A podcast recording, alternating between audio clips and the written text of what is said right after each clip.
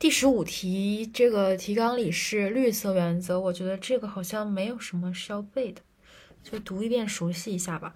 民法典第九条规定，民事主体从事民事活动，应当有利于节约资源：一、节约资源；二、保护生态环境。绿色原则的概念是指民事主体的民事活动应当符合资源的有效利用和环境保护的要求。绿色原则是代际正义的要求。当代社会经济的发展不能牺牲未来的社会资源和环境。绿色原则也是社会可持续发展的要求。对于民事活动中民事责任承担的利益考量，应当符合绿色原则。例如，在环境侵权等特殊侵权构成中，基于绿色原则而确定的其特殊的构成要件。就一代际正义的要求，二社会可持续发展的要求。第二段，民法典第九条规定中的绿色原则也是倡导性的原则规定，倡导民事主体的民事活动应有利于节约环节约资源、保护生态环境。